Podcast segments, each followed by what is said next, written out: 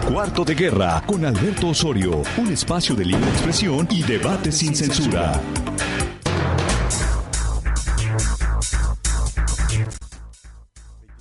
de julio del 2019 y estamos arrancando esta mañana cuarto de guerra. Híjole, parece que ya se nos está haciendo costumbre entrar un poquito después de las nueve. Algo ocurre, está medio extraña la situación que se está reportando esta semana aquí en Cuarto de Guerra, pero bueno, le saludamos con mucho gusto desde la ciudad de Guadalajara. Yo soy Alberto Osorio Méndez y el día de hoy es un día de análisis entre sociólogos y ambientalistas. Ya le platicaré por qué. Le adelanto algunas de las cosas que habremos de tocar en este programa el día de hoy, este jueves. Un saludo muy especial para todas aquellas personas, conocidos y no, que se dan el lujo de salir de la ciudad de Guadalajara y pasearse a sus anchas, en Tapalpa, en Manzanillo, en Puerto Vallarta, o al menos en Chapala o Mazamitla. Fíjese, yo creí que la envidia no existía y la verdad sí, sí existe. Ya vi ahí algunos compañeros de la Universidad de Guadalajara paseándose tranquilamente en Tapalpa. Observé también a uno de mis amigos, así como de esas fotos que aparecen en la portada de algún tipo de anuncio. Eh, los muchachos, el muchacho este tirado como una lagartija con la panza para arriba y a un ladito una bebida que no sé qué sea, pero seguramente que no debe ser ni Coca-Cola, ni Seven, ni mucho menos este agüita de naranja, menos café. Así es que un saludo a todos ellos que lo pueden hacer. Y fíjese que el doctor Carlos Lomelí se va, pero se queda en un extraño enroque que está ocurriendo en la superdelegación que encabezó, al menos durante la primera parte del gobierno del el presidente Andrés Manuel López Obrador, Carlos Lomelí, en el estado de Jalisco, el superdelegado o el vicegobernador, como también se le decía en algunos momentos. Primero, deja a un señor que se llama Juan Soltero y que lo primero que se hace por parte de algunos medios de comunicación es citarlo por la defensa que hizo Juan en algunos momentos eh, de personas ligadas al crimen organizado. Eh, el asunto es que parece que salió a aclarar, pero la aclaración salió peor que la, el señalamiento que estaban haciendo los medios de comunicación. Y luego, ayer por la tarde se corrió como reguero de pólvora que ya está ocupado el lugar que venía desempeñando Carlos Lomelí. Se trata de una mujer que queda como superdelegada y hay distintos medios de comunicación que están confirmando la noticia. Dice, por ejemplo, MDM, Staff, este 24 de julio, o sea, ayer por la tarde, a llegada de Carlos Lomelí se queda como superdelegada federal en Jalisco. El ex superdelegado del gobierno federal de Jalisco, Carlos Lomelí, recientemente separado de su cargo, dejó en su lugar a Blanca Olivia Vargas Mendoza, una de sus más cercanas colaboradoras, quien incluso mantiene relación con varios integrantes de su familia. Olivia Vargas fue directora jurídica y también responsable de la dirección de la cadena de suministros de prestadora alto nivel, señalada de ser parte de la red de empresas de Lomelí, quien ahora es investigado por la Secretaría de la Función Pública por asuntos de cohecho, enriquecimiento oculto, conflictos de interés y tráfico de influencias por su red de empresas beneficiadas en la compra de medicamentos. Antes de ser nombrada superdelegada, Vargas era la subdelegada de Lomelí que operaba en Zapopan y en el año 2018 fue candidata a diputada por Morena. Con tan solo dos de sus empresas, Lomedic y abastecedora de insumos para la salud, Avisalud, Carlos Lomelí obtuvo en los últimos años al menos 850.7 millones de pesos en contratos gubernamentales. La primera de estas empresas, constituida el 10 de febrero de 1999, sí fue incluida por lo tanto, Lomelí, tanto en su declaración patrimonial como de posible conflicto de interés, eh, es lo que se le está anotando en estos momentos. Así es que, pues ahí tiene usted este asunto. Lomedic ha mantenido contratos con el IMSS, con el ISTE, con el Hospital General de México, con, con el Hospital Regional de Alta Especialidad del Bajío, con el Instituto Nacional de Neurología y con Neurocirugía del Instituto Nacional de Perinatología. Así es que así están las cosas. Por lo pronto, esta información que procede del grupo Reforma da este adelanto de cómo queda la superdelegación para el estado de Jalisco. Ese es un dato. El otro dato, yo no sé, nos despertamos con puras noticias malas o dignas de ser cuestionadas por todos lados. Ayer, de golpe y porrazo, se anuncia por parte del gobernador del estado de Jalisco que el precio de la tarifa del transporte urbano sube de 7 pesos a 9.50. Y luego el señor se maneja, se encarga de manejar esta misma nota en redes sociales. Yo le digo una cosa, ¿eh? Qué lamentable. Un 35% de aumento. El señor Enrique Alfaro Ramírez o no es consciente de lo que significa vivir de uno o dos salarios mínimos o sencillamente está comprobando que se está burlando de todos los que votaron por él. Después de su comentario en Internet, cuando me tocó observar a mí esta nota en torno a los comentarios, llevaba 2.500 observaciones, la mayoría en contra del gobernador. Pero bueno, así están las cosas. Platicamos también esta mañana de otros dos asuntos que tienen que ver con nuestra mesa de discusión de los jueves. Por un lado está el pleitazo que armó el presidente de la República, Andrés Manuel López Obrador, con varios de los principales medios de comunicación, entre ellos Reforma, eh, la revista eh, Proceso y también con un medio de corte internacional. Esto lo analizamos aquí en esta mesa de diálogo. Y otro asunto, lo que está sucediendo con las inundaciones en el estado de Jalisco. En San Gabriel se les puso la carne de gallina, se asustaron porque de nueva cuenta el río se desbordó.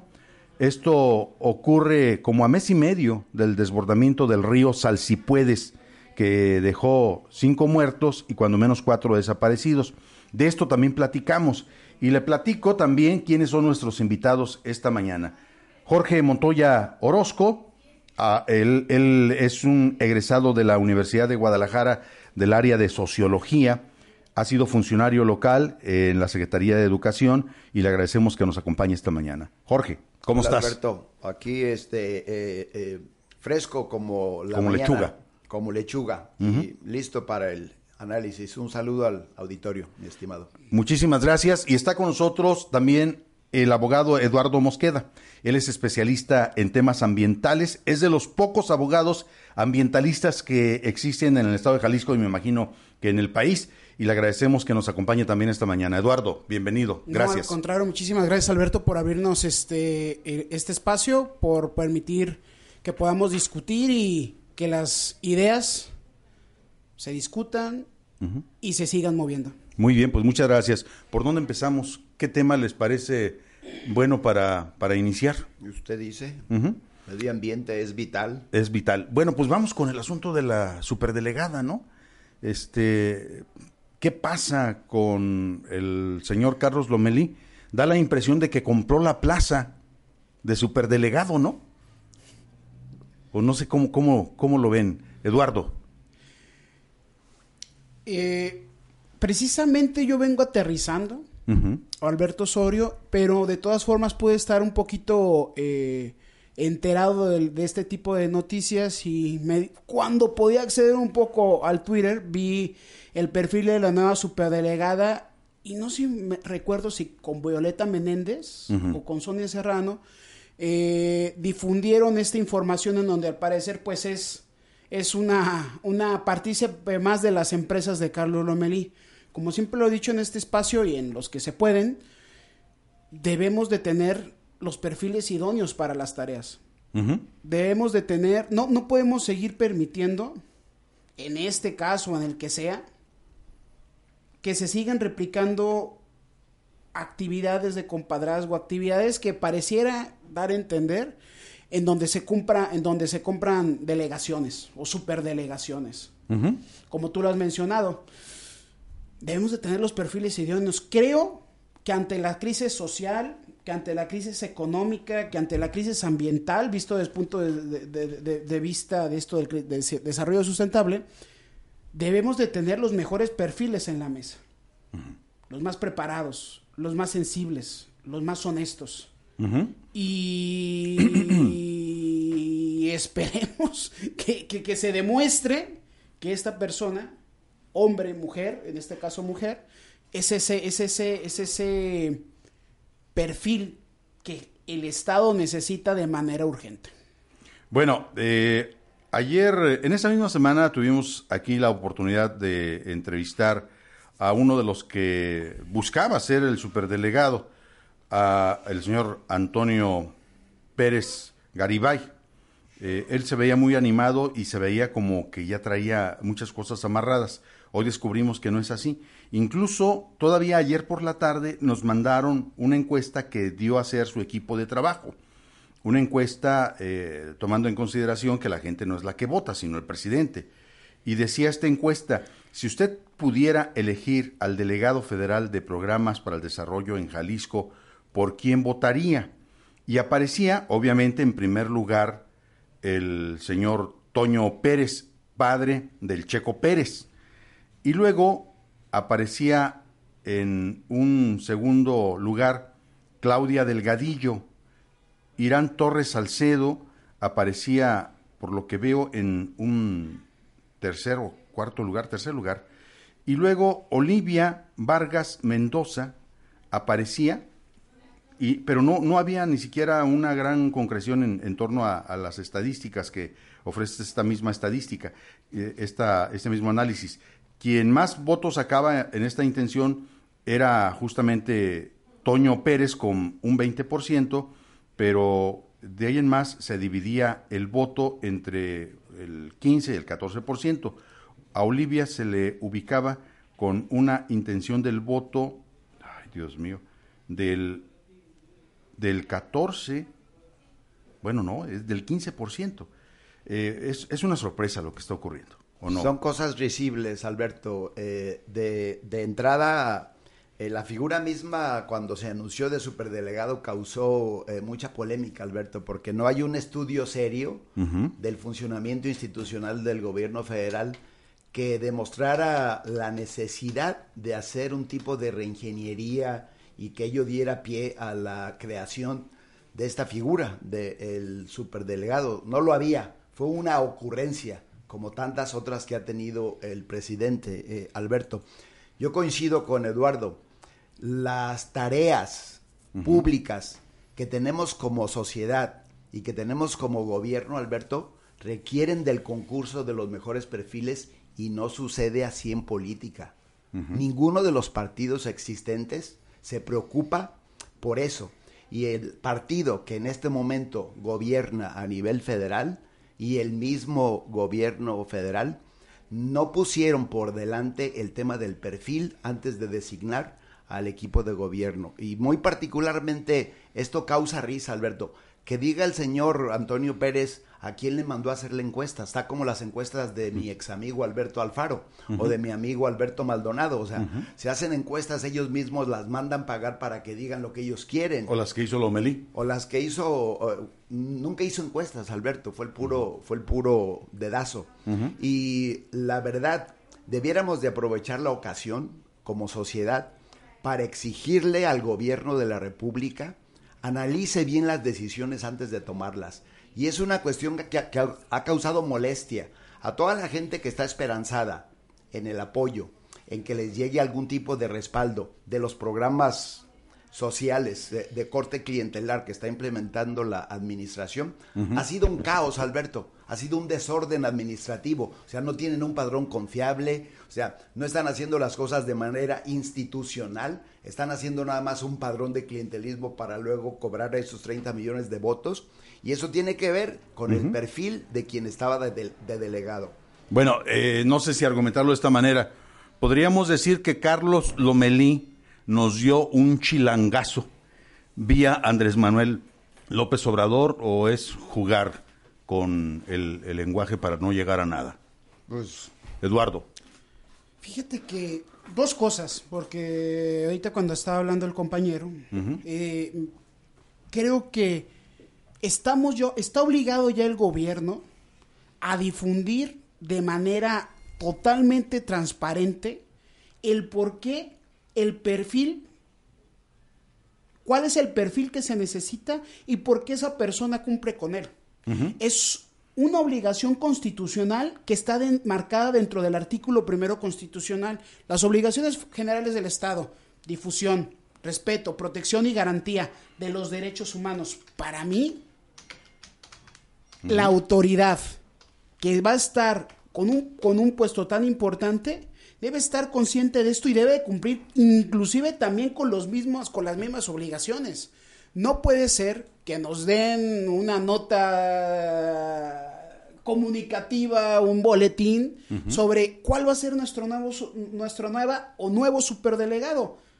¿Cuáles son las razones? No podemos seguir permitiendo hoy 2019 agosto, julio 25 que sigamos con las mismas opacidades y más ante un gobierno de transformación, más ante los gobiernos de refundaciones. Oye, carajo, pues entonces hagamos las cosas bien desde el principio, ¿no? Y finalmente, eh, lo que me mencionaba el último que era. Eh, estamos platicando sobre el, sobre el chilangazo a través de, de la decisión tomada por por López Obrador. Eh, sin, lugar a dudas no podemos seguir permitiendo tampoco dedazos, los mejores perfiles. Así de simple. Bueno, se suma a esta mesa de análisis el sociólogo, ex responsable de la carrera de sociología en la Universidad de Guadalajara, Alfredo Rico, a quien le agradecemos. Y sí, Alfredo, estamos analizando el caso de la nominación ya como superdelegada de Olivia Vargas. Vargas Mendoza, una persona que lo primero que se descubre no solamente es cercanísima al señor Carlos Lomeli, sino que trabajó también en sus empresas. Eh, esto dejando de lado a los otros contendientes en esta terna como el padre del Checo Pérez, don Toño Pérez, que él creía que tenía todas las posibilidades. Estamos presentando una encuesta en donde su gente le decía después de, la realizada, de realizar esa encuesta, es que tú llevas el 20%, ¿no? Eh, es bueno saber cómo hicieron esa encuesta. Eh, don Toño, ojalá y no lo hayan engañado con esa encuesta, pero el asunto se inclinó por parte de López Obrador en favor de Olivia Vargas. ¿Qué te parece? Sí, bueno, no... Bienvenido de antemano. Gracias, un buen día a ti, a, a los invitados, al auditorio. No, no sorprende de cierta manera porque lo que se había visto hasta este momento es que el presidente de la República había favorecido por diferentes razones que él debe conocer mejor que nadie al, anterior delegado o superdelegado Carlos Lomelí. Y bueno, lo que se, se observa es que hay una continuidad en el equipo cercano a él. Habría que ver lo que ya comentaban los compañeros, el perfil de este personaje, de esta señora que efectivamente trabajó, creo que es abogada y trabajó como representante legal de alguna de las empresas eh, y ciertamente hasta donde se sabe no, no tiene un perfil de formación en la administración pública, no sabemos hasta dónde conoce el funcionamiento de la administración federal, la aplicación de los programas federales y en donde sí, sí se, se necesita alguien que tenga ese conocimiento y esa sensibilidad para la aplicación de, de, estos programas, para la mejor aplicación de los programas y sobre todo que sea de, de una honorabilidad este, muy alta, ¿no? Porque finalmente parte de la promesa de Andrés Manuel y parte de las cosas que se habían planteado es que la lucha contra la corrupción sería un, el eje central del gobierno, ¿no? Y habría que esperar que efectivamente esta, este personaje tenga ese perfil y, y si no, va a ser lamentable, pues finalmente lo que se ha observado hasta el momento es que la aplicación de los programas federales no ha sido la más afortunada, ¿no? El tema de los censos, yo te pongo un ejemplo muy concreto, han pasado cinco veces a mi casa preguntando si tienen este, si existe ahí, vive alguien. Adultos. Un adulto mayor, un, joven que no está trabajando. Es decir, este, lo que refleja es ¿dónde vives para irme para allá? ni trabajo ni estudio. no han pasado. lo que refleja es que no hay un control de cómo se están generando estos censos cuando finalmente lo que tendría que que tendrás claridad de que por esta casa, como ocurre con el censo del DECI, ¿no? Por esta casa ya pasamos, ya no es necesario este, volver a pasar, dejan alguna calquita, dejan algún señalamiento, o simplemente hay un control electrónico ahora que el tema de las nuevas tecnologías permiten eso, en donde por estos hogares, por estas, por estas colonias, ya se pasó, ya se tiene el registro de quienes, quienes viven ahí. este es un reflejo de que no se está aplicando de manera adecuada, desde esa hasta otras características, otras condiciones que el programa para los jóvenes estudiantes se tuvo que reabrir porque no se aplicaron todas las, este, becas, etcétera. Entonces sí hay que ser cuidadoso con esta parte y se necesita alguien que tenga un perfil de conocimiento de la administración pública, de la aplicación de los programas federales, alguien que tenga la sensibilidad para que efectivamente aplique con la mayor eficacia y eficiencia esto, los recursos públicos que se destinan para ellos, que tenga una honorabilidad muy alta, ¿no? bueno. Este, y que bueno, yo, digamos, le doy el beneficio de la duda, al final de cuentas, es una facultad del, presidente de la República designar a los superdelegados de acuerdo como quedó este, la reforma a este tipo de, de, de espacios que antes, porque también luego se nos olvida, ¿no? Hay que recordar que lo que era, era una, este, un pretexto para la cuota política, porque había un delegado por cada dependencia y para la burocratización también de la aplicación de los recursos públicos. Entonces, reducir la nómina en ese sentido este, es un paso adelante y que no se convierta en un tema de cuotas para los grupos locales, para los caciques locales, también es un, paso adelante, ¿no? Entonces habría que ver también las dos Y para la administración, ¿no? también es hasta la administración pública. Entonces, esto me parece que también sí es un paso adelante este, siempre y cuando esto vaya en aras de la eficacia y de reducir la, la, corrupción en la aplicación de los recursos públicos, ¿no? Que en, eso llevamos dos pasos adelante. Bueno, hay una cuestión que ocurrió a la llegada de Enrique Alfaro Ramírez, o dos que vale la pena recordar en este momento. Cuando Enrique Alfaro Ramírez estaba conociendo de su triunfo para la gubernatura del estado el 1 de julio del 2018, recuerdo las caras no festivas, no digo largas, pero había cierto dejo de preocupación en el festejo que estaban haciendo en su casa de campaña. No eran las campanas al vuelo como se esperaría. Había cierta intención de tratar de reflexionar sobre lo que vendría. Eh, sí ganaron la gubernatura, pero llegaron totalmente este, acotados por la presencia de Andrés Manuel López Obrador. Eh, da la impresión de que sí estaban esperando que ganara Ricardo Anaya.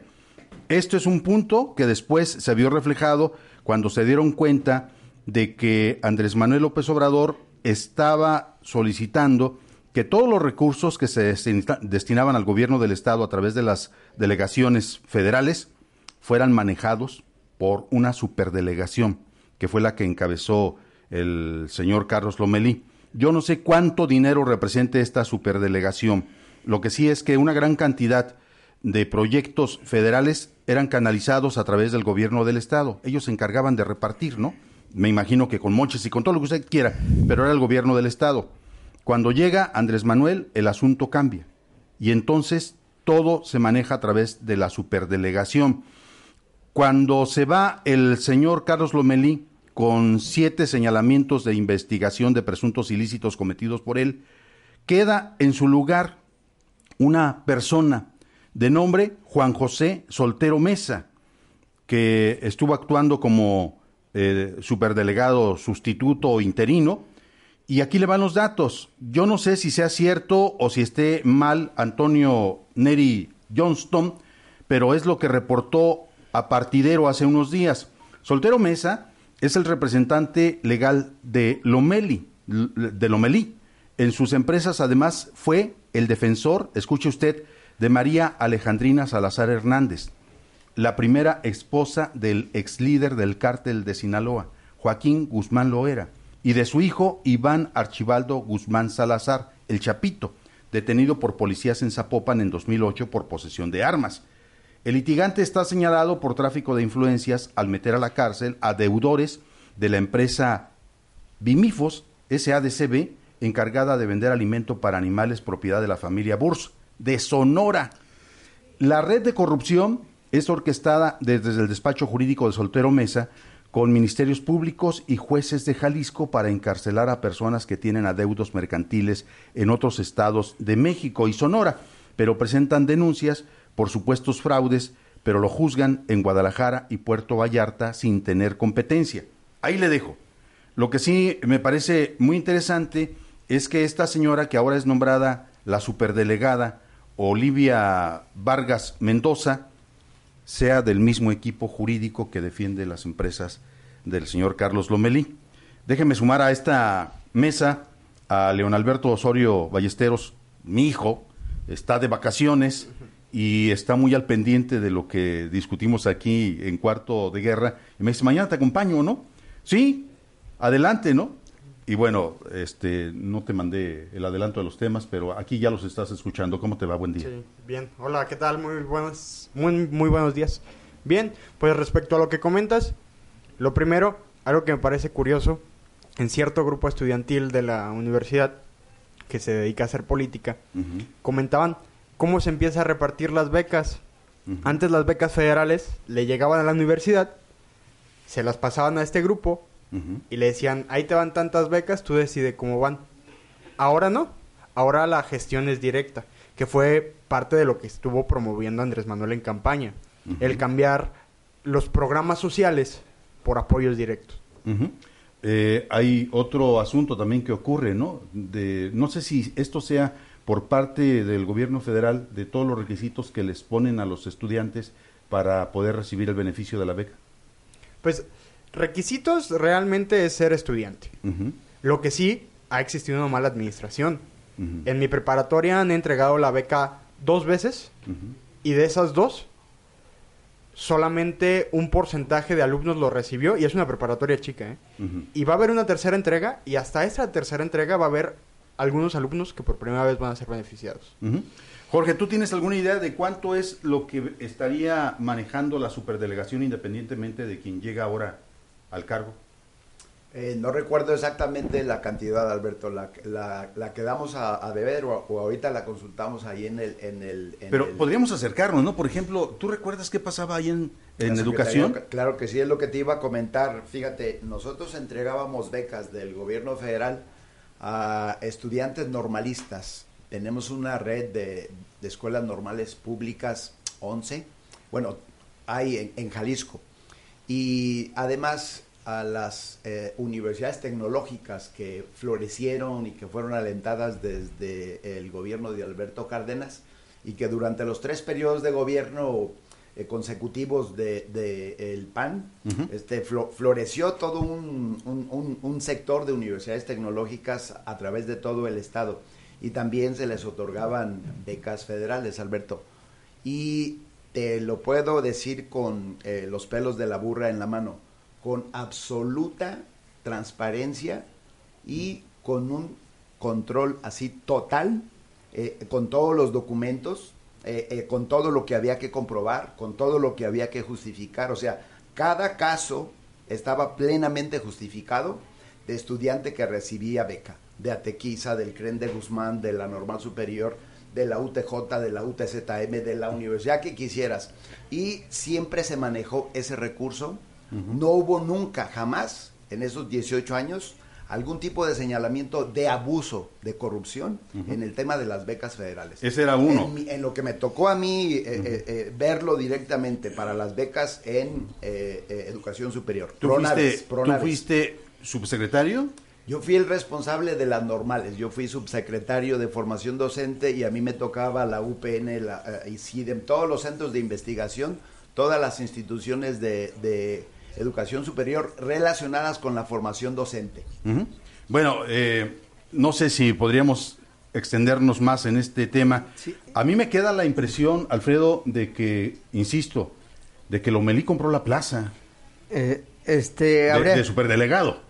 Este, habría que, que analizarlo. Finalmente tiene que ver con cómo funciona el partido del presidente, cómo funciona Morena. Que sí es de él. Este, uh -huh. Y a nivel local, qué grupos son parte de, quienes se han acercado. Lo que hay que reconocer es que la izquierda en Jalisco no, no, no ha sido un, un, grupo sólido. ¿no? No solo por divisiones, sino por el perfil también de los propios jaliscienses, que somos más conservadores y más cercanos a, a partidos como el PRI, como el PAN o el MC, que son más o menos la evolución de, de del panismo, ¿no? Este, y la izquierda no ha sido, este, no ha sido un grupo fuerte, no ha sido una expresión fuerte en el Estado. Mm, y si lo analizamos hacia adentro, pocos de los grupos que estuvieron en el PRD o que han estado históricamente en la izquierda se han incorporado al movimiento de Andrés Manuel a, Morena y los que quedan ahora, bueno, son los que finalmente van a, ser beneficiados o se les va a ceder la confianza de la administración pública porque finalmente es parte de la herencia del priato este no sea no no estamos en una cultura como decía Porfirio Muñoz Ledo, de la meritocracia, sino este, de los méritos, ¿no? De, la, de los perfiles, de quién es el más adecuado, el más idóneo para dirigir o asumir cierta responsabilidad, sino que estamos en la lógica de los grupos y de las parcelas. Y en ese sentido, bueno, pues la, es evidente que los cargos públicos de la Administración Federal, en este caso, van a ser con personas cercanas a, los grupos que forman parte del partido del presidente, ¿no? O sea, eso a mí no me parece sorprendente.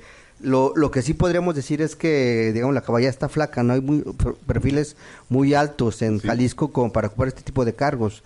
Se habla de Alberto Uribe, que es una persona que ya tiene cierta experiencia en la administración pública, de Hugo Rodríguez, que también ya fue diputado, este, y otros tres o cuatro, pero yo ahí terminaría la lista. Y entonces, bueno, si el grupo de, de, del ex superdelegado Lomelí es el más fuerte, pues es evidente que son los que van a empujar a que alguien cercano a ese equipo se quede allá, ¿no? lo que, oye, aguas con este tipo de señalamientos, como los de partidero. De, sí, no, por supuesto. esas cosas se tienen que indagar. Digo, este, el Chapo y todos ellos son delincuentes, ¿no?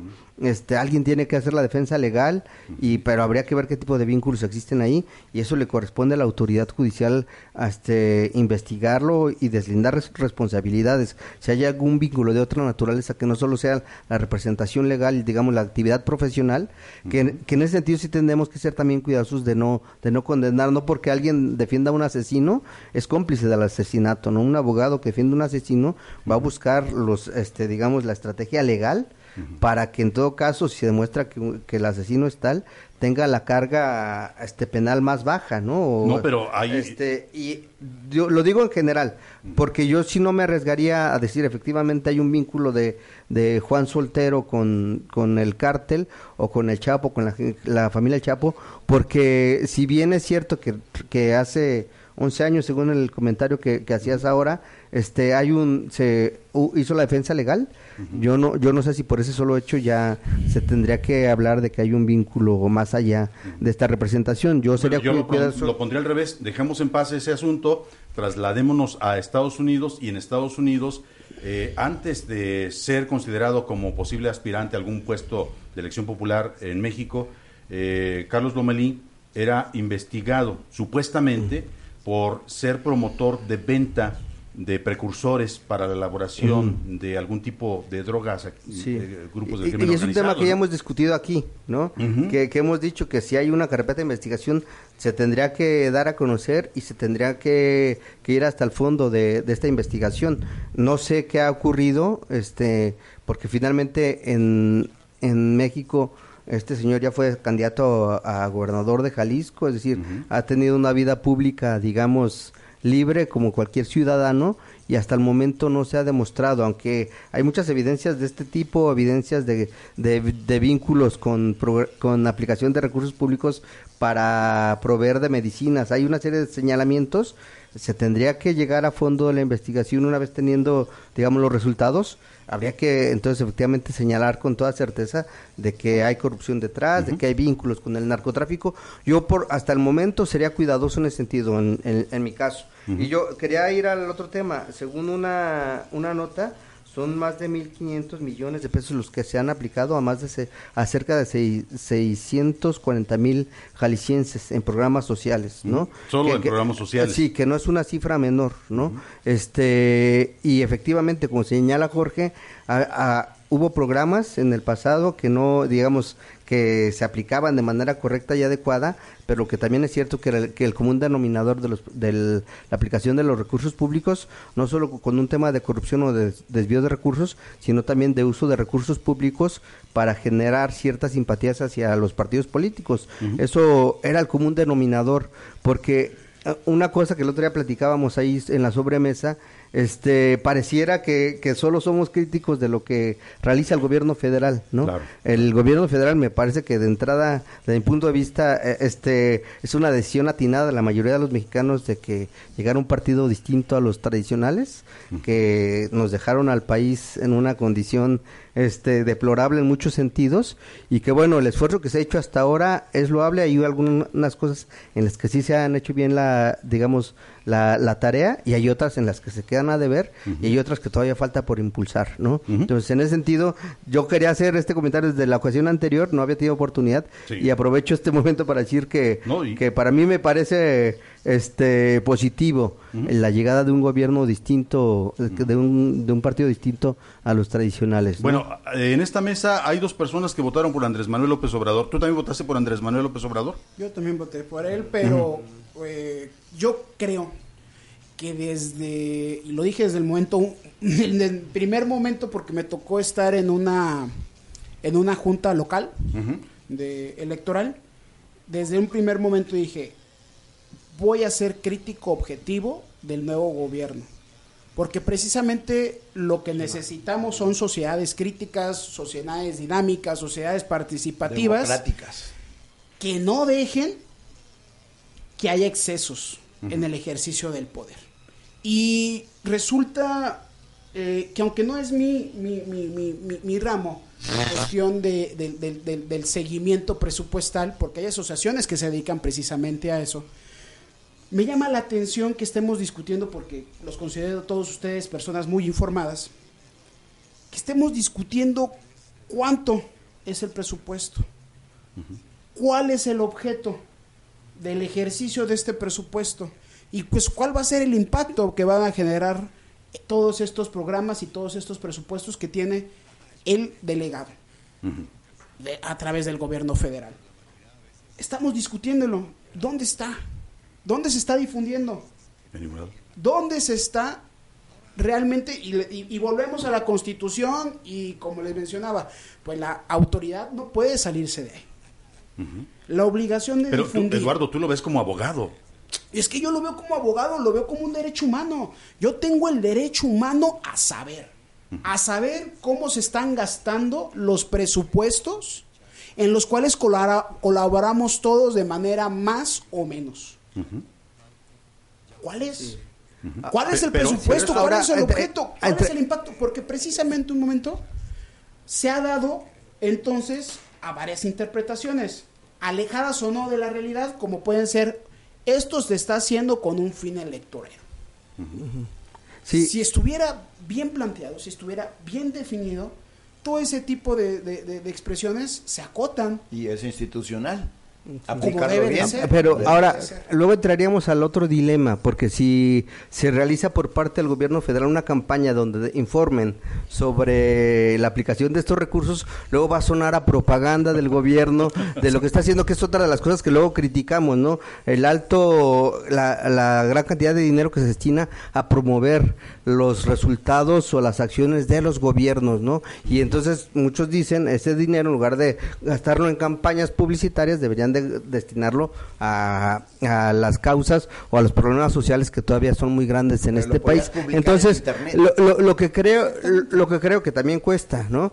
Lo, lo, que, lo que creo es que tendría que ser una combinación de un gobierno que esté informando, pero también de unos ciudadanos que estemos al pendiente de, de estar buscando la información, que me parece que tendría que ser un equilibrio en ese sentido, como tú bien lo mencionas, abogado, ¿no?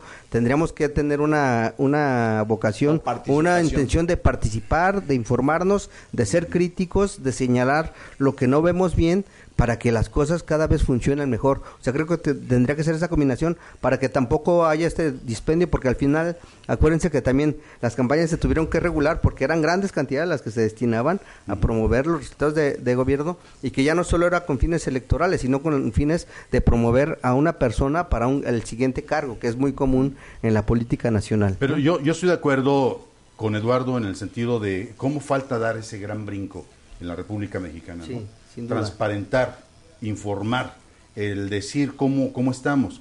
También es cierto, o sea, con esto que tú acabas de decir, se puede hacer una campaña para montar los grandes beneficios del gobierno que se están ofreciendo a distintos sectores de la sociedad, ¿no? Y ponerle a esa campaña lo, lo bueno también se cuenta, ¿no? Lo, bueno también cuenta. ¿Cómo, decía Peña Nieto? Bueno, algo que es cierto es que el presidente desde campaña, parte de su discurso ha sido el hacer a un lado a ciertas instituciones e incluso erradicar algunas. E, eso no es ninguna mentira. Pero también es cierto que eso lleva a ciertas lagunas de desinformación dentro de la ciudadanía, ¿no?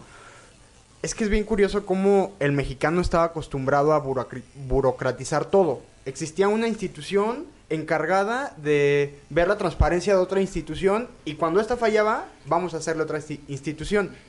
Creo que el tema de las instituciones está por caducar, si no es que ya caducó. Hay que buscar nuevos métodos o nuevas instituciones. Y eso es gran parte de lo que ha promovido el presidente. Que aún no, lo, que aún no lo ha logrado, pues por supuesto. El presidente se topa con un país mucho más roto de lo que pensaba. Y, volviendo al, al asunto de los programas sociales, es bien curioso cómo se habla de lo que está sucediendo en el deporte, en las Olimpiadas de Matemáticas y en otro tipo de cosas. En las guarderías, en las estancias infantiles. Pero, pues a final de cuentas, estamos en un país donde muchísimas cosas funcionaban por la corrupción. Y por supuesto que el hecho de que haya recortes va a afectar, porque el país estaba funcionando mal, o está funcionando mal, está funcionando gracias a la corrupción. Bueno, ahí vamos a otro asunto y cerramos eh, en este con esta, con esta cuestión el, tema de lo que tiene que ver con la designación de la nueva superdelegada en el estado de Jalisco. En esta misma semana, Andrés Manuel López Obrador se metió en un bronconón contra los medios de comunicación. La agarró, yo digo que parejo, porque se fue de la izquierda a la derecha. Primero se fue contra Proceso. Le dijo que Proceso como casa editorial se había portado mal con el gobierno de la Cuarta Transformación.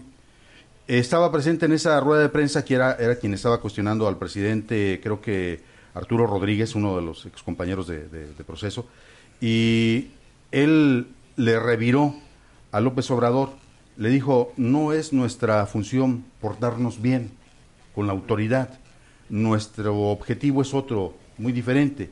Y luego López Obrador dice, lo que pasa es que las grandes transformaciones han sido acompañadas por grandes periodistas.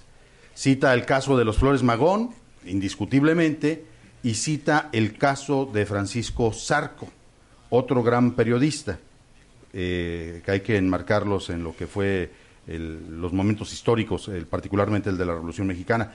Pero eh, le reviran otra vez a López Obrador. Fue un, un encontronazo, porque no hay otra forma de decirlo le dicen, Señor, de eso hace 150 años y las cosas están totalmente transformadas en México. Y luego López Obrador no se queda callado y dice, es que de repente se están comportando como que si fueran una prensa conservadora, ¿no? Decirle eso a proceso, que es conservador, por supuesto que enciende a todo, pero hay razones para poder argumentar esto por Andrés Manuel López Obrador. Él quisiera que todos los que se suman a su proyecto estuvieran de su lado y no criticaran. Creo que también eso es un exceso, pero aquí va otro elemento que es sustancial. El semanario proceso vive una situación marcada con todos los focos rojos prendidos desde el punto de vista administrativo. Está a punto de desaparecer en su versión impresa y se quedaría solo con una versión digital, así como muchos otros medios ya lo han hecho. Pero proceso no llega ahí como un, un camino natural de migración. Proceso llega arrinconado y sin dinero. ha de recordar usted que Julio Scherer García jamás se comprometió desde el punto de vista editorial con un político. Julio Scherer Ibarra, el hijo, sí se comprometió. Se le vio activamente en la campaña de Andrés Manuel López Obrador, después se sumó como coordinador o como asesor en lo jurídico, justo cuando estaba a su vez como coordinador, como presidente del Consejo de Administración de Proceso.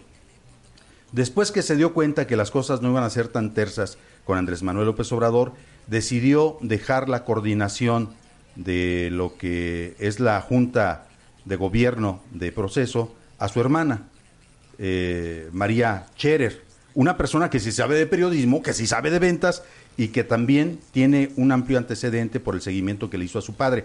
A mi juicio, se hubiera dado ahí una condición totalmente normal pero cuando llega María Cherer al frente de lo que es la Junta de Gobierno de Proceso, lo primero que descubre es que no puede aterrizar las cosas como quisiera. No sé qué está sucediendo en el caso de Proceso. Lo que sí queda claro es que Andrés Manuel se lanza contra Proceso, se lanza contra Reforma, se lanza contra un medio de corte internacional y se lanza contra, sin embargo, yo no sé si es bueno o malo desde el punto de vista de lo que ocurre en el sentido ciudadano o en el sentido especializado, el lanzarse contra un medio de comunicación. Eduardo. Hace aproximadamente dos meses, si no me equivoco, ante un ataque similar pero más enfocado hacia reforma, pues los que algunos consideran la periodista del régimen, que es Carmen Aristegui, sacó un artículo en reforma muy crítico contra el presidente en el sentido de que no le corresponde al poder ejecutivo criticar de esa manera a los medios de comunicación. Y a mí me preocupa esta situación, porque estamos viendo, eh, y lo he comentado con algunos amigos periodistas, una época de posverdad, de ya los hechos objetivos no importan, en donde ya las fake news con Trump, ya los otros datos con, con, con, Andrés Manuel, y así nos podemos ir a Brasil, así nos podemos ir a Jalisco, así nos podemos ir a Veracruz ahora con lo que está sucediendo con Cuitláhuac. No le corresponde al poder criticar como tal eso, le corresponde difundir, difundir realmente los, los datos duros de lo que está haciendo. ¿Por qué? Porque si queremos medios sometidos, no vamos a llegar a nada. Al contrario, vamos a ir derecho a lo que sí es una dictadura blanda o dura. Yo recuerdo una frase que a mí siempre me ha parecido como, digo, estamos en la, época de las frases, en la era de las frases, que no siempre, que obviamente no siempre es lo más adecuado, pero en donde decía, no me acuerdo eh, qué gran, qué gran periodista, eh, pero mencionaba en pocas palabras en esencia. Periodismo es aquello que no quiere el poder que se difunda. Todo lo demás es publicidad. Y es lo que nosotros requerimos en esta época, periodistas, que se discutan las ideas y que las ideas sean las que prevalezcan o no. Y lamentablemente, como lo saben mis amigos, como lo he dicho aquí, yo desde, desde, desde, desde antes de, la, de que fuera mayor de edad, en el 2006, pues yo ahí con el peje me metí en un problema cuando estaba en mi, en mi colegio de sacerdotes y les dije asistas, salió a nivel nacional, mil cosas. Pero una cosa sí es importante, hay que ser objetivos. Lo he comentado con mis colegas a nivel nacional de, asociaciones de derechos humanos, defensores de derechos humanos, en, todas las agendas y en la ambiental. Es muy preocupante cómo se está manejando el gobierno federal actual y parece que van en el mismo sentido de Trump, en el mismo sentido de Bolsonaro, en donde solamente una línea es la buena. Y, en el sentido local también, de También, por bueno, ya. Diciéndole periodiquitos. este... hablamos de periodismo basura, ¿no? claro, sí, Alfredo. Fíjense, Jorge, y ustedes seguramente sabrán de este tema, la discusión sobre la objetividad es muy amplia en las ciencias sociales, ¿no? Eso de, de hacer un periodismo, una, este, una ciencia objetiva no, no necesariamente es, es fácil porque finalmente desde la elección de un tema, ¿no? el cual abordar, el cual investigar, este ya está implícita la subjetividad, ¿no? Decido este tema y no el otro por diferentes razones que son propias del, del sujeto que está investigando, ¿no? Y en una película este, de mis favoritas decía, este, objetivos son los objetos, ¿no? Nuestro pensamiento y nuestra palabra no puede ser más que subjetiva, ¿no? Y en ese sentido, este, yo coincido con Andrés, también lo tomaba de un literato de, de Paco Ignacio Taibo, ¿no? Que decía que en la vida se trata de tomar partido. ¿No? Pero en el caso de la ciencia social, en el caso del periodismo, este, tiene que tomarse partido sin perder la objetividad, sin como decían ahora la, la discusión en las redes sociales, en donde el periodista no solo tiene que ir a buscar las opiniones de las partes involucradas, sino investigar también los hechos para saber no solo las opiniones de ellos o las versiones de ellos, sino también qué está ocurriendo en la realidad concreta. Y a partir de eso, bueno, cada periodista tiene derecho también a asumir, con el riesgo que esto implica, una postura respecto a los hechos que está investigando o los hechos de los que está dando razón. Lo que me parece riesgoso aquí es lo que está haciendo o tratando de hacer Andrés Manuel, como lo hace, lo ha hecho en su momento eh, Enrique Alfaro, como mencionan Trump, también lo ha hecho, que es esta vocación autoritaria de no aceptar las opiniones y los pensamientos críticos respecto a las acciones del gobierno, ¿no? Y en ese sentido, eso es peligroso, porque si bien Sarco, si bien Flores Magón fueron impulsores, digamos, de la transformación de México, también es cierto que ellos fueron críticos y que les dio su, lo que les dio su valor fue su pensamiento crítico, Sí. no su subordinación a ciertas posturas eh, o a ciertas opiniones, más allá de que su opinión también haya sido subjetiva. En sentido, me parece que si no se permite este y si no se promueve el pensamiento crítico, es decir, las ideas que son distintas a lo que yo pienso, a lo que yo estoy haciendo, las ideas que están señalando lo que no está haciendo bien el gobierno, me parece que vamos a caer en una situación no solo de un gobierno autoritario, sino de un país ciego que se va a ir dando tumbos y no y correr el riesgo de ir al despeñadero, ¿no? Lo que- Eh, lo- lo- son necesarios lo- los periodistas con un pensamiento no necesariamente igual o no necesariamente distinto al, de- al de Andrés, Andrés Manuel, sino con un pensamiento independiente, autónomo, que les permita decir lo que ellos consideran respecto a los hechos de los que están dando cuenta, ¿no? Lo que no dijo Andrés Manuel López Obrador es que tanto Flores Magón como eh, Zarco Zarco. Eh, terminaron eh, asesinados, ¿no? Sí. Terminaron de la peor manera, pero bajo una condicionante de visión de vida, defendiendo sus, sus principios, defendiendo sus ideales, defendiendo su profesión. Así es. Eh, yo no quiero ver eh, en el México de la Cuarta Transformación un momento de persecución directa y abierta contra medios de comunicación. Que es el los Flores lo Magón, que sigue, ¿no? habría que ver cómo los Flores Magón tuvieron que emigrar a San Luis, Missouri, y desde allá estar publicando lo que ellos estaban promoviendo como el sustento de lo que tendría ser tendría que ser la, la nueva nación, el nuevo México. Yo no sé, eh, ¿cómo lo ves tú, León Alberto? Bueno, eh, es algo curioso, ¿no? Sobre todo el tema de la objetividad y el periodismo. Porque no necesariamente el periodismo necesita ser objetivo. Puedes hacer buen periodismo sin necesidad de estar sujeto a una objetividad. Como lo que sucede en Estados Unidos cada que se vienen elecciones. Tal periódico va con los republicanos, tal periódico va con tal. Y sigue siendo periodismo. También, pues a final de cuentas, la llegada del presidente ha abierto nuevos espacios dentro de los medios de comunicación ya no solo existe la voz del régimen, ya no solo existe esta voz oficialista que estábamos acostumbrados a escuchar, ya hay una contraparte. Y independientemente de, de la guerra, guerra declarada del presidente, es cierto que hasta ahora no ha existido una censura, que hasta ahora no, había, no ha existido un señalamiento hacia el presidente o hacia el gobierno federal donde a tal medio de comunicación se le pide que corran a un periodista. Bueno, y eso sí ha sucedido. Yo no, tienes razón, pero también ese es el otro asunto de las apuestas que se hacen. Eh, proceso cuando su, el hijo de- del, del fundador se lanza a apoyar a Andrés Manuel López Obrador, lo hace, me imagino que por simpatía, por coincidencia en la visión política, pero sobre todo por ver si saca buenos contratos. Es una casa editorial, depende de la venta directa o de la venta de publicidad. ¿Cuál es tu punto de vista, Jorge? Mira, Alberto, una, una eh, eh, eh, precisión antes.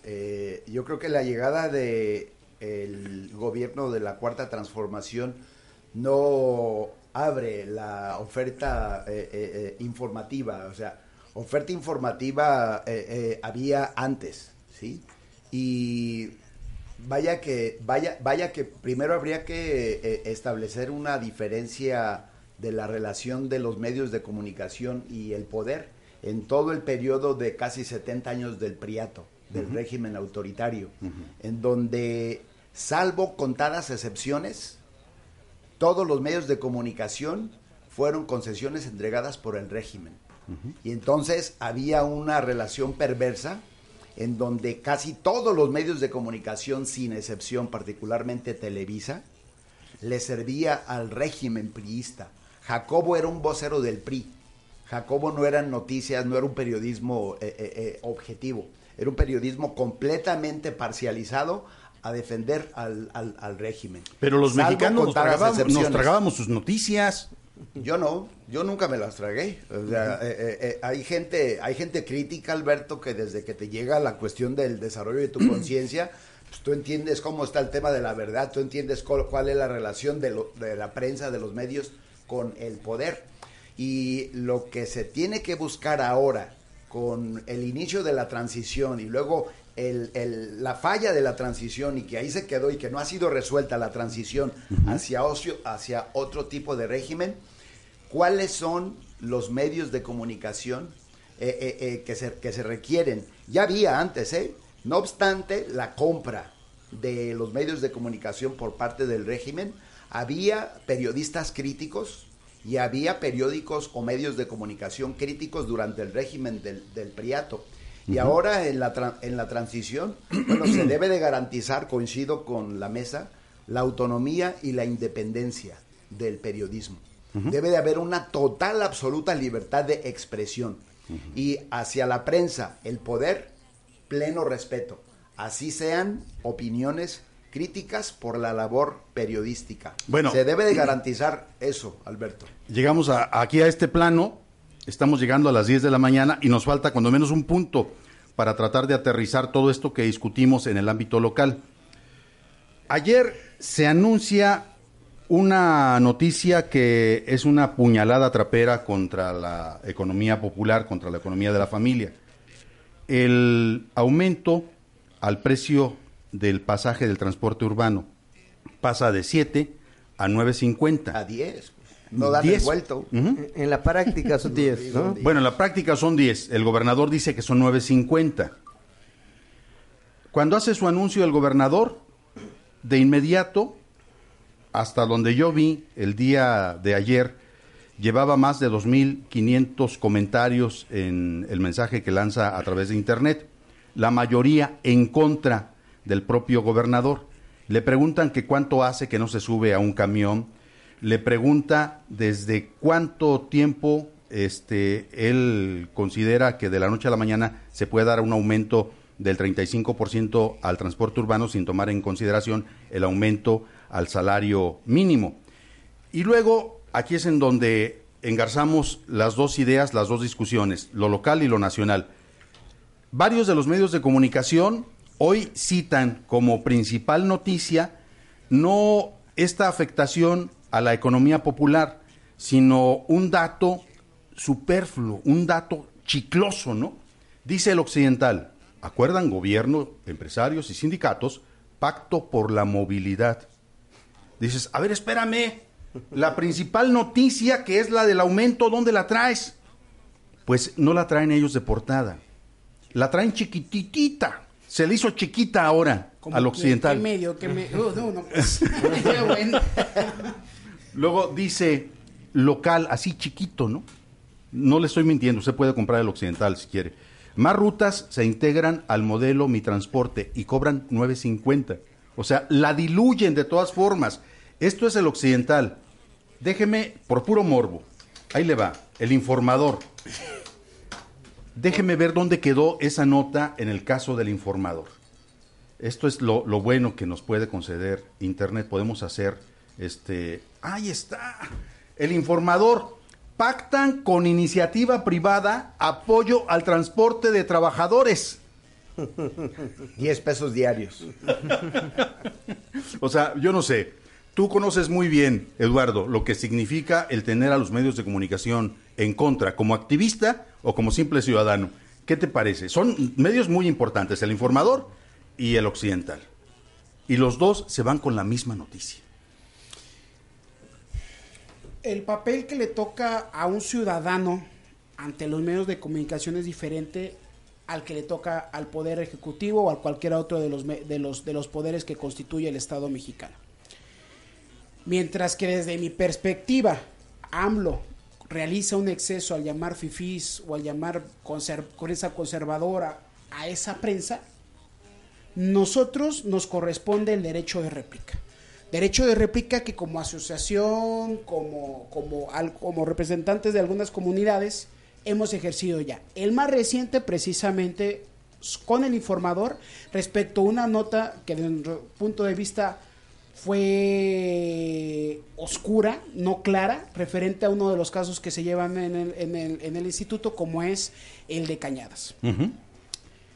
Creo yo que aquí también estamos viviendo un estado realmente lamentable de las cosas. En primer, en primer punto, con los medios. ¿Por qué ese, ese, ese, por qué plegarse? ¿Por qué, cómo, cómo, cómo, cómo estamos limpiando la cara frente a lo que evidentemente es una sin razón? Sin razón, ¿por qué?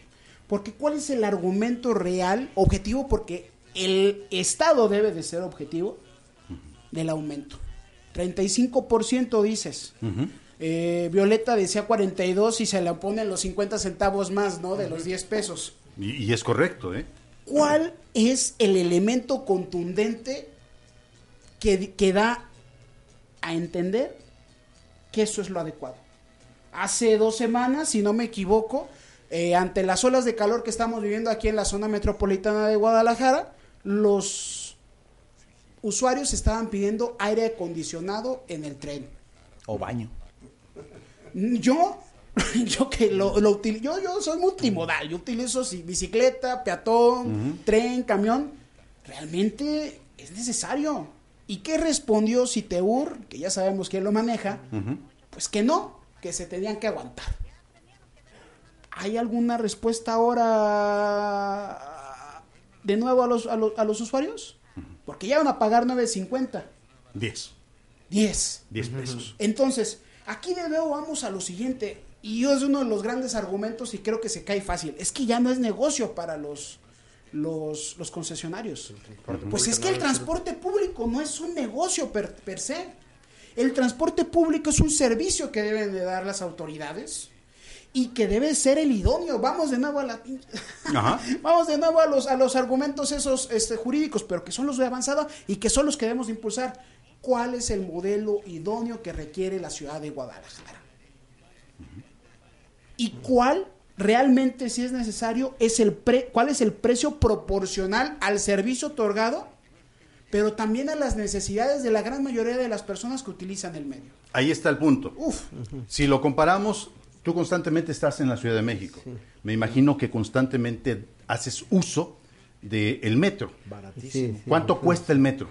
Según yo me quedé en cuatro pesos. Cuatro Las- están cinco ya. Ya Yo utilizo mis también voy Este, sí. cuando lo Sí. Este, no, ciertamente. O sea, el- es la, la misma historia de cada dos, tres años, ¿no? El famoso pulpo este Camionero. camionero, ¿no? Este, amagan, presionan y logran su aumento. Ahora no, no tuvieron Hoy que hacer su, su, su manifestación. no sé cómo llegaron al acuerdo. Supongo que, que con el gobernador ahora hay más posibilidades de Ya dialogar. se las debían, ¿no? Desde Este, Conaris. Sí, de hecho hubo aumento con los los famosos este la famosa ruta empresa con las rutas que cumplían con ciertos requisitos que al final de cuentas fue, en realidad fue una manita de gato a los camiones, ¿no? Sigue sin aplicarse completamente lo que significa la famosa ruta empresa.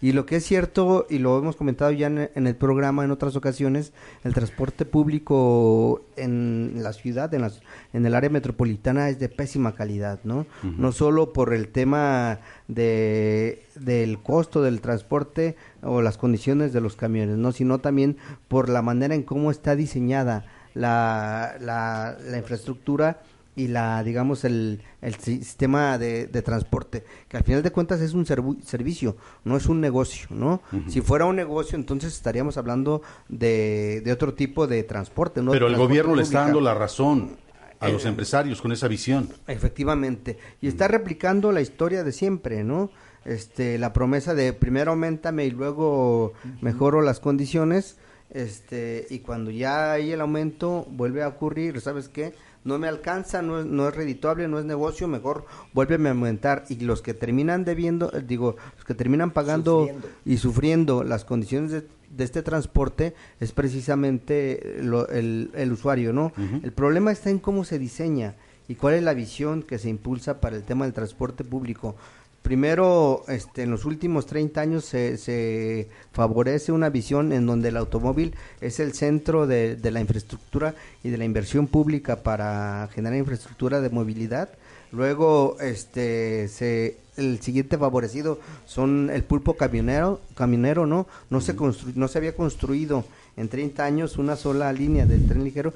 Cuando hay una, yo revisando este tema, había una este un proyecto de, de seis líneas, si mal no recuerdo, desde la década de los 80, ¿no? Y solo se construyeron dos. Escritorio. Hizo, este, y 30 años después, una y media, ¿no?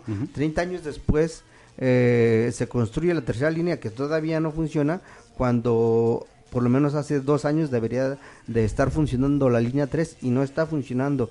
La línea 4 se, se está planteando no en términos de las densidades de transporte, sino en términos de favorecer este a cierto partido político en el estado, ¿no? Y el sistema de bicicleta pública todavía está en pañales, ¿no? Que es una de las cosas que pueden ayudar a, pensar un transporte no motorizado, ¿no? En, modificar la, digamos, la dinámica de la ciudad. Se han duplicado en 10 años la cantidad de vehículos en la, en la ciudad. Es decir, hay una serie de temas ahí que no son atendidos y que son responsabilidad del gobierno del estado atender para resolver este tema. No solo es una discusión del aumento a la tarifa, que de facto son 10 pesos, ¿no? Porque la maquinita no va no, no, no, te va a regresar el cambio y estoy seguro que nadie va a llegar con los 9.50 exactos. Y además entiendo las las monedas de 50 centavos ya están por caducar. Bueno, entonces Alberto, yo solo agregaría un dato más a lo ya dicho para no autorizar el, aumento.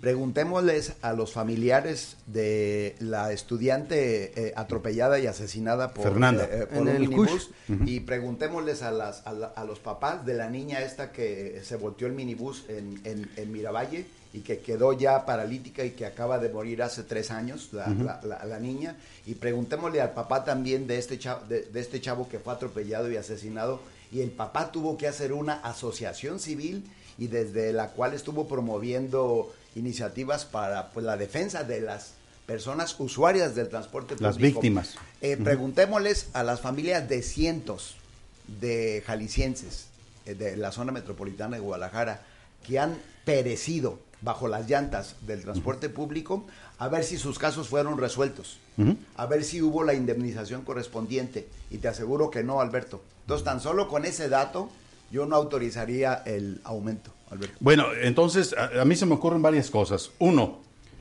Andrés Manuel López Obrador debería de venirse a trabajar a Jalisco. Aquí los medios de comunicación sí se portan bien. Tenemos dos ejemplos clarísimos, ¿no? Los dos hablan de este pacto con la iniciativa privada, apoyo a transporte de trabajadores. Y yo no me imagino qué pasa con un medio de comunicación que se llama El Informador, pero no informa. Tampoco puedo imaginarme qué es lo que está sucediendo para lograr este nivel de control en menos de seis meses por parte del gobierno del Estado hacia los medios de comunicación. O los medios de, de comunicación también son son parte del gobierno, no sé. A ti te toca vivir lo que es el transporte urbano como usuario de manera cotidiana. Bueno, son dos cosas. La primera, hay que entender que de repente hay muy poco, muy poca seriedad de los medios de comunicación. Hace algunos meses, dos creo aproximadamente, la nota de muchos medios de comunicación era que los hijos de Andrés Manuel habían ido a comer a un restaurante donde el platillo más barato costaba 200 pesos. Me parece absurdo que eso sea una nota. La otra cosa es, pues, ¿qué cree que estamos haciendo el gobernador? ¿Qué? ¿Cree que nos chupamos el dedo o, o- o qué? Es totalmente absurdo, ¿no? El gran problema de la, de la ciudad es principalmente un problema de urbanidad. Mientras en la Ciudad de México tienes un transporte como lo que es el metro, que te lleva absolutamente a todos los lugares, acá resulta ser que todas las rutas te llevan al mismo lugar, al centro. Eso para empezar. Después, hablemos del servicio, no de los camiones, del servicio que te brindan los mismos camiones. Deplorable. El chofer nunca te trata bien. Si bien te va, recibes un buenos días. Eh, lo que tienes que esperar para tomar un camión. es, es absurdo creer que eh, estamos en condiciones de que se puedan cobrar 9.50, ni siquiera los 10 pesos, 9.50 por usar el transporte público. Bueno, ayer se le cuestionó mucho por parte de estudiantes a Alfaro en su mensaje que lanzó a través de, de redes. Eh, le pedían que, que se subiera a los camiones, ¿no? Bueno. ¿Qué pasa con los bienevales? ¿Qué pasa con...? Eh, es, es un servicio que ahí está, pero no todos aplican y anteriormente si tú tenías alguna otra beca no podías aspirar a los bienevales. Y que me disculpe la sociedad universitaria, pero la verdad es que no han hecho nada. La verdad es que la sociedad universitaria está sentada. Pareciese ser que necesitamos de la FEU para que nos eh, guíe hacia decir lo que realmente está pasando, que es, pues somos estudiantes. Explícale a un estudiante de Tlaquepaque que tiene que ir a Cusea que el camión va a costar 10 pesos. Explícale que todos los días va a sufrir lo mismo, pero por más precio. Bueno, fíjese, los actores que sí salieron a dar voz en contra, PRI, PAN y Morena. Los actores que no salieron a dar cara sobre el asunto del aumento al transporte urbano, porque lo estoy viendo aquí, el rector de la segunda ciudad más importante del país, esta universidad que tiene 240 mil alumnos, quizá un poco más, eh, Ricardo Villanueva, se mantuvo callado no dijo absolutamente nada.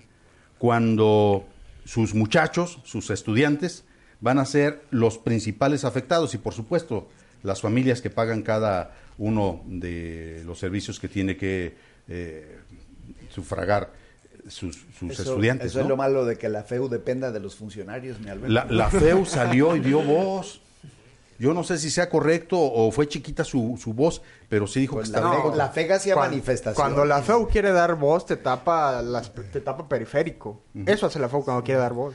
A mí no Nos se saca me- un comunicado. Yo no me puedo imaginar un grupo de estudiantes o un grupo de trabajadores rompiendo ahí frente a la sede del informador sus ediciones porque no informa. Tampoco me puedo imaginar al gobernador tratando de convencer no a 240 mil, a 10 madres de familia, a 10 padres de familia que no saben cómo le van a hacer para comprar ahora el pasaje de sus, de sus muchachos. Aquí hay otro gran drama, y te digo como ya no tan joven, pero cercano a esa juventud. También a veces, no solamente ya siendo universitario, sino saliendo en las primeras épocas de tu, de tu, de tu ejercicio. ¿Qué es lo que sucede? Oye, cuentas los pesos, pero no cuentas los pesos. O sea, cuentas los pesos y te, y te pesa cada uno de ellos. Pero de una manera increíble realmente el drama que, que, que- que pueden sufrir muchos jóvenes, ya no universitarios, que ya no están recibiendo una beca, que es, es de verdad increíble. Y, y- y- y nos olvidamos de ellos, porque regularmente, obviamente, casi siempre son los peor pagados, los que, me- los que, no, ¿qué es lo que se está viviendo con el actual drama de los jóvenes? No tienen acceso a vivienda, no tienen acceso real a una alimentación, no tienen tampoco a un transporte público, el trabajo también. Realmente es un, un- un- un drama tan increíble. Hace tan solo unos 15 años se estaba hablando del bono demográfico, qué vamos a hacer con el bono demográfico, y se ha ido en el narcotráfico, en la guerra contra el narco y en unos salarios de hambre. Y eso que Guadalajara relativamente no le va tan mal. Bueno, ahí está. Sí. Te ofrecemos, te concedemos la posibilidad de que nos presentes una conclusión Sí, de todo esto que hemos discutido. Lo triste de lo que observamos aquí es que pareciera que, que no hemos avanzado absolutamente nada. Estamos igual, este, si este programa lo tuviéramos en 2005, en, en 98, serían prácticamente los mismos temas. El problema de, de la prensa libre, de la prensa crítica, ¿no? La vocación del- de los gobernantes a callar las voces críticas, ¿no? Y el tema del transporte, que lamentablemente y tristemente en esta ciudad sigue siendo la discusión, en el centro está el tema de la tarifa y no los otros temas que tienen que ver con la movilidad, que ayudarían a un tema de medio ambiente, a un tema del uso del tiempo este, de manera más eficiente por parte de los ciudadanos, que, que faltó mencionar eso, el tema de cuánto se tarda la gente, cuánto tiempo invierte en los traslados, ¿no? Y una serie de situaciones que afectan la calidad de vida y que afectan las condiciones de vida de la mayoría, ¿no? Este, tristemente, son los mismos temas que hace 15, que hace 20, que hace 25 años, ¿no? Y no se avanza, pareciera que sigamos en el priato en el estado de Jalisco, ¿no? Ahí está, pues llegamos a la conclusión de esta entrega de cuarto de guerra del día jueves. Eh, Enrique Alfaro, esto no es una refundación del Estado, esta no es una visión de un nuevo tipo de servicio desde el punto de vista de lo que es la administración estatal. Al contrario, eh, se percibe que es una puñalada a la Al clase bolsillo. a la clase popular y aguas, o sea, yo no sé cómo estés haciendo tus cuentas. Si llevas un 26% de aceptación en este momento de parte de la población, vamos valorando qué va a suceder después de este aumento y después de que inicien las clases. Ahí es en donde se va a saber cuál es la dimensión de este aumento. Gracias, eh, Eduardo, gracias, Jorge, por habernos acompañado esta mañana. Gracias a ustedes. Gracias y bueno, Alfredo, ahí estamos en contacto, ¿no? Muchas gracias, sí, claro que sí. Eh, León, muchas gracias por Gracias. acompañarnos. Lo esperamos el día de mañana. Vienen algunos maestros a platicar sobre algunas broncas que se están presentando en el magisterio. Vamos a platicar también sobre lo que está ocurriendo en comunidades indígenas este viernes, viernes de entrega especial en cuarto de guerra. Y le agradezco el favor de su atención. Buen día. Pues vámonos.